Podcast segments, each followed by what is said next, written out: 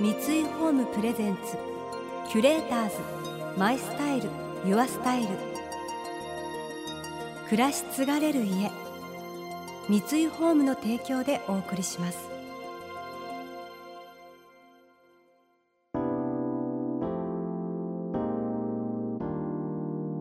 溢れる情報の中で確かな審美眼を持つキュレーターたちがランデブー。今日のキュレーターズは西田直美です。元谷由紀子です。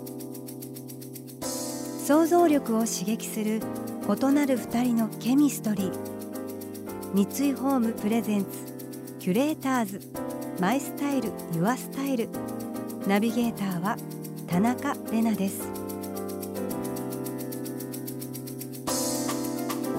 今日のキュレーターズは女優の西田直美さんと劇作家で小説家の元谷由紀子さん。現在公開中の映画生きてるだけで愛の原作を手掛けた元谷さんとこの作品に重要な役で出演されている西田さん。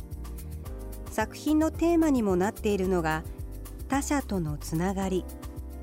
つながりを強く求める中で不器用にしか生きられない主人公安子の葛藤が描かれています。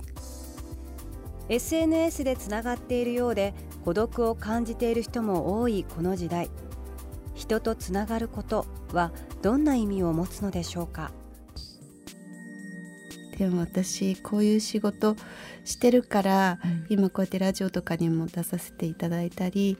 喋、ってますけど、うん、こういう仕事してなかったら、多分ずっと喋らないで。そうなんですか？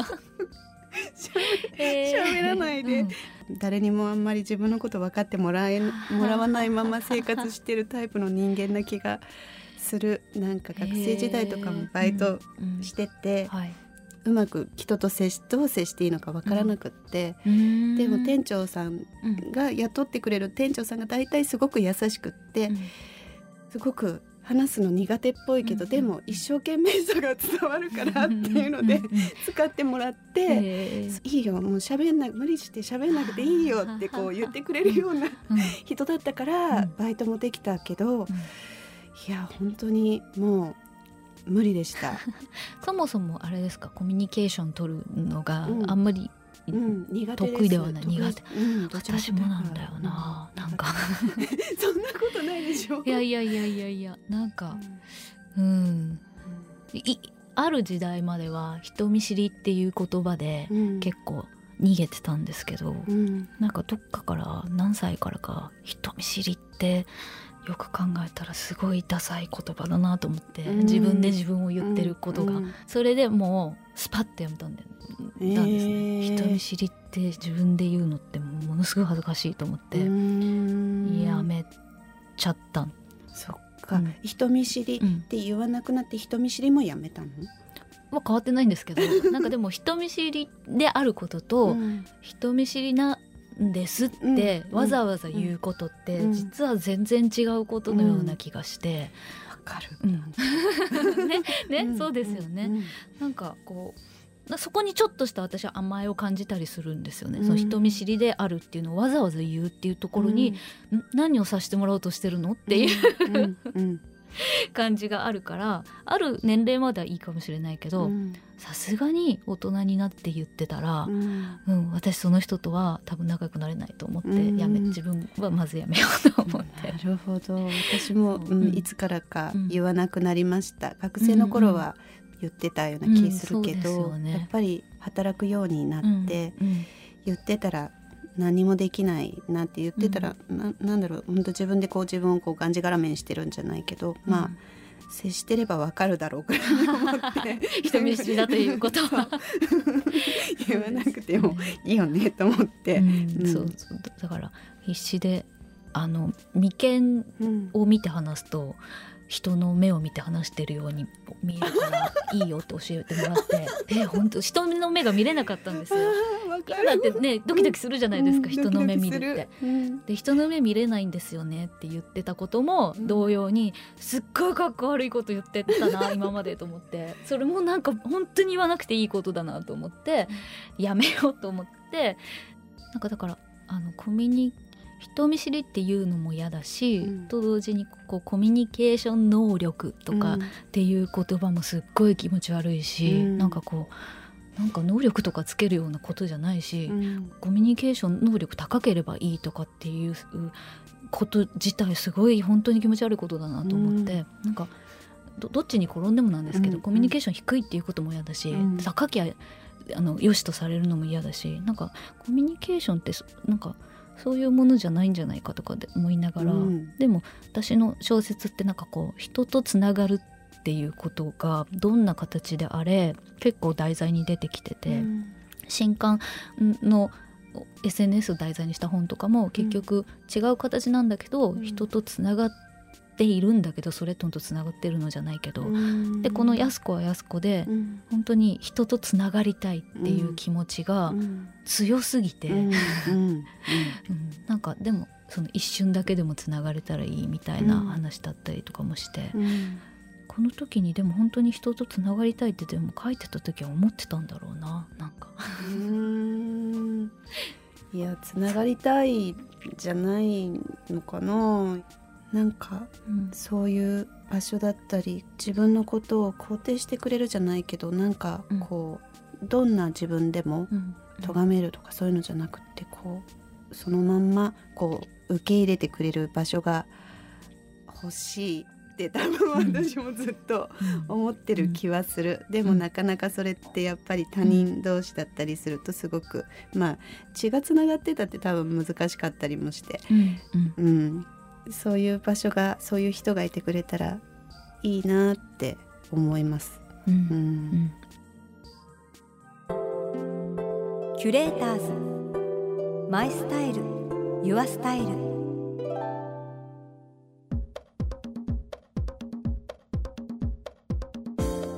今回のキュレーターズは女優の西田直美さんと劇作家で小説家の元谷由紀子さん。今日はつながりをテーマにお話を伺っていますが人とつながることで得ることがある一方で元谷さんはつながりすぎることにも疑問を感じているようです。でもつながるってなんだろうとも思うんですよね今になって。うん、うん人がいると甘えちゃうなって思うこともあって一、人だったら実はもっとなんか、全責任自分の方がよっぽど、あの生きやすいんじゃないかと思う時もありますけどね、なんか。確かに、うん。それは自分もそうだし子供見てるとすっごいそう思う。なんか自分の子供見てると、私と一緒の時とやっぱシッターさんと一緒の時とか、うん、おばあちゃんと一緒の時ってやっぱ全部態度が違ってて、うん、一番やっぱり私の時にはわがままだし傲慢だし、うん、すごい憎たらしいこととかもバンバン言うけど、シッターさんの時はもうめっちゃいい子でなんか聞き分けがいいとか、おやつ買ってとかもそういうことも言わないし、すごいお利口さんですよって言われて。本当かなって 思うんだけどでも多分そういうのって自分の中で、なんか無意識のうちにそういう自分を作って見せて、うん、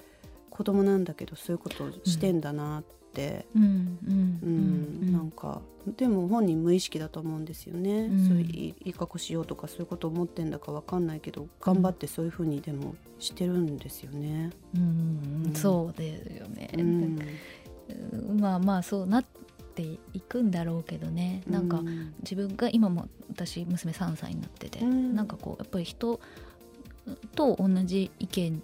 にしていったりとか人、うん、やっぱ人と違うことがすごく嫌でなんとなく同じとか選ぶようになって嫌だなってすっごい思ってて、うん、でも今普通に生きてったら絶対そうなるじゃないですか、うんすね、あのみんなと同じがいいってどこ見てもそうとしか思えないことばかりだから、うん、なんかいつも今寝る前に人と同じってすっごいつまんねえんだよ。見てるだって。もう。いやもう自分がそうやって生きてきたからなんか演劇選んだのも劇団を二十歳で立ち上げたのも、うん、まだ若くて演劇で演出家でいうん、でいないしと思って飛び込んで、隙間だあそこ隙間だと思ってやったりとかしてたし、小説書いてたのも演劇やりながら小説書くってその当時すごい珍しかったからっていう、うん、なんかこう、ね、いない方いない方に、戦略として自分の 生存戦略として来てたから、うん、なんかなんかもう当然マイノリティをもう当たり前のこととして選んでほしいと思ってて、うん。うん。かる。だからなんか普通にこう保育園に行って、同じ画用紙の大きさのカエルの絵とかか書いてあるのとか見たりするとやっぱちょっと怖くなって。わかります。それ大きさが同じとか。カエルを描こうあれってなんか先生がそういうふうに教えてる時が時々あるよなんかそこで声を上げる子ってやっぱりなかなかいないんだよね。なんかそこで、えなんか緑じゃなくてピンクで描きたいとか、なんかえー、なんかここの色でもいいですか?」って言って「あいいよ」っていう、そういう受け答えとかは全然なくて、言われたらそのまんまやっちゃうから、やっぱりみんなすごく同じ。それで安心しているし。そうじゃなきゃいけないって感じに、うん、多分そういうのになっていくとこういうあの安子みたいに なんか違うっていうことで悩む人もどんどん増えてくるんじゃないかなと思っていて、うん、ね、でもなんか生きづらさっていう言葉ももはや私はすごいいぶかしんでいて。生きづらさって何ですかね？なんかもう私が書いた当時書いた生きづらさっていう言葉の質感と、今言われてる生きづらさの質感ってもうなんかちょっと違うニュアンスが入ってきてる気がして。よりその言葉自体が私はなんかちょっと疑うべき言葉なのかなって今は思い始めてて。だからまあ言葉ってやっぱり生きてるなと思うから違う色が今乗っかってきてる気がしてる、うん、だからちょっとその映画見た人にどういう感覚になるのかは私が一番知りたい。キュレーターズ。マイスタイル。ユアスタイル。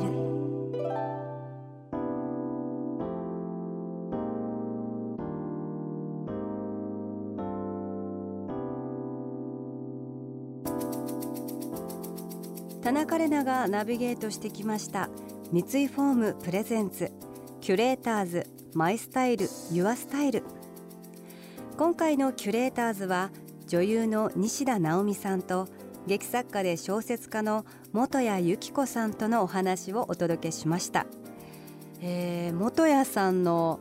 なんでだろうの旅が面白かったですね。聞いていて。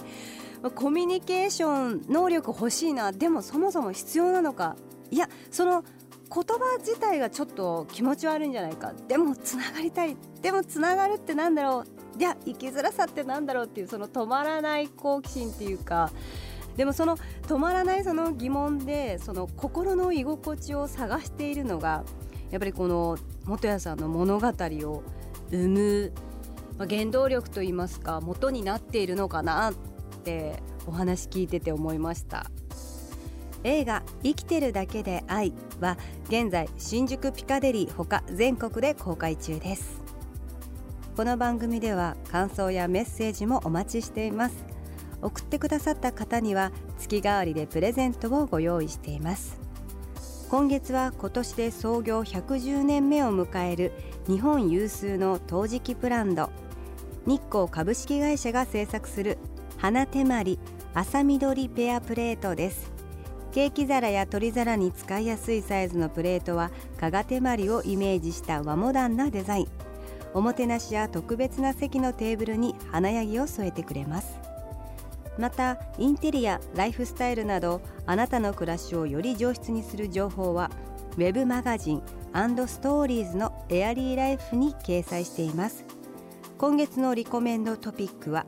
秋のテーブルは美味しいマロンを大人流にです。詳しくは番組のホームページをご覧ください。来週も引き続き西田直美さんと元谷由紀子さんをお迎えして恋愛そして家族愛についてお話しいただきます。それでは素敵な週末をお過ごしください。田中れなでした。三井ホームプレゼンツキュレーターズマイスタイルユアスタイル。暮らし継がれる家。三井ホームの提供でお送りしました。